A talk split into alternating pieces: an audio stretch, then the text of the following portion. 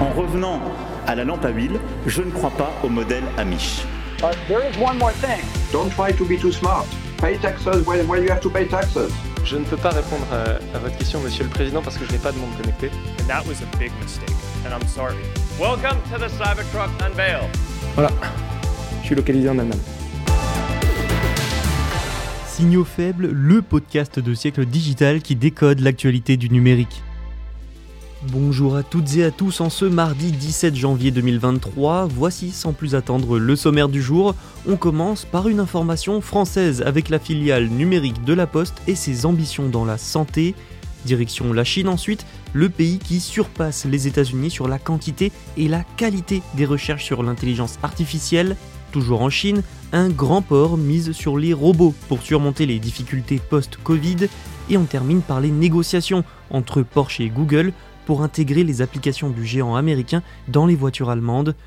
Voilà pour ce programme divers et varié, c'est parti, bonne écoute.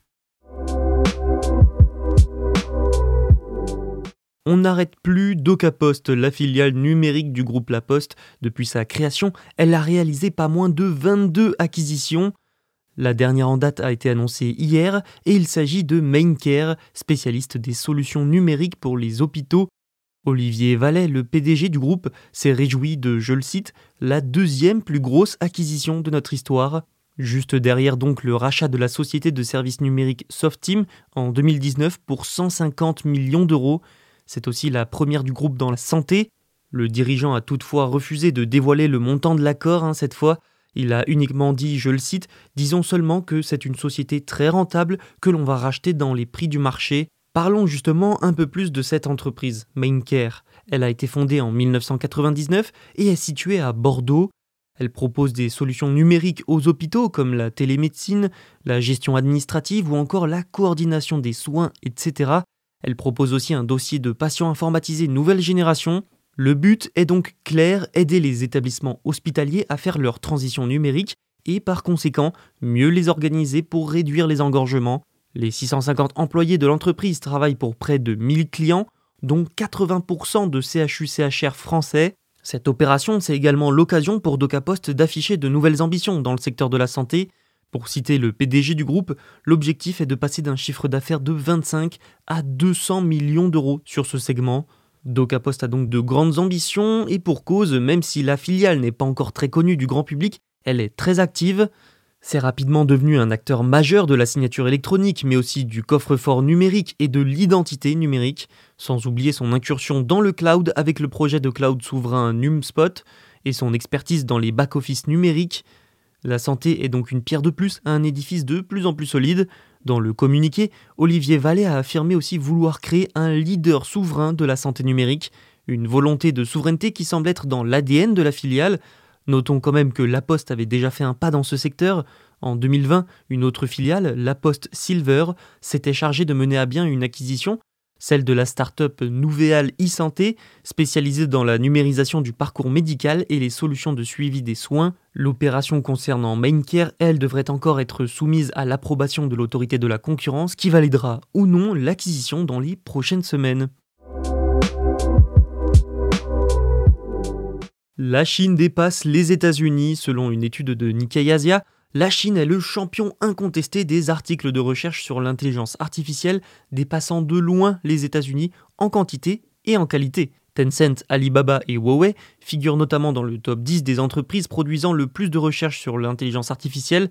Le contingent chinois gagne régulièrement en représentation dans un secteur dominé jusqu'à présent par les Américains. L'IA est amenée à devenir un champ de bataille acharné de plus entre les deux pays après les semi-conducteurs. En ce qui concerne la quantité, le nombre d'articles sur l'intelligence artificielle a explosé, passant d'environ 25 000 en 2012 à environ 135 000 en 2021, selon l'étude. Des chiffres qui reflètent le boom de l'IA qui a commencé vers 2012. Toujours selon l'étude, la Chine a toujours été au sommet en termes de volume d'articles. Pour 2021, le pays a produit 43 000 articles, soit environ deux fois plus que les États-Unis, mais l'étude a également évalué la qualité de la recherche en comptant le nombre d'articles parmi les 10% les plus cités par d'autres articles. Et donc en 2012, les États-Unis étaient en tête avec 629 de ces articles les plus cités, la Chine en deuxième position avec 425, Mais l'Empire du Milieu a ensuite fait des progrès spectaculaires et a finalement dépassé les Américains dès 2019. Et en 2021, la Chine représentait donc 7401 des articles les plus cités, dépassant le nombre américain de 70%. Et on peut dire que la Chine est prête à beaucoup pour poursuivre sur cette lancée. Dans le cadre d'un plan gouvernemental lancé dès 2017, le pays compte développer l'IA de nouvelle génération et devenir le principal centre d'innovation de ce secteur au monde d'ici 2030. Développer ce secteur, c'est aussi l'une des priorités économiques 2023 du pouvoir. Par contre, les géants américains, eux, ont dominé le classement de la recherche sur l'IA, avec Google, Microsoft et IBM comme étant les trois grands producteurs sur la période examinée. Pour 2021, six entreprises américaines figuraient d'ailleurs dans le top 10 des recherches les plus citées. Cependant, les entreprises chinoises gagnent du terrain sur ce front aussi. Le Japon, de son côté, a perdu du terrain dans le domaine de l'IA. Le pays était 9e en volume d'articles de recherche pour 2021, mais était à la 6e place en 2019. Il faudra donc voir maintenant avec attention la réaction des Américains. Le contexte post-Covid est bourré d'incertitudes et d'obstacles. La Chine en souffre tout particulièrement en pleine crise économique. Pour surmonter tout ça, l'un de ses ports, l'un des plus grands ports du monde quand même, s'efforce d'automatiser entièrement toutes les opérations. Le but étant de faire face aux perturbations de la chaîne d'approvisionnement et aux pénuries de main-d'œuvre tout particulièrement. Le port de Tianjin, dans le nord de la Chine, cherche même à développer un jumeau numérique d'ici 3 à 5 ans, selon Yang Jiemin, le vice-président de la société mère Tianjin Port Group.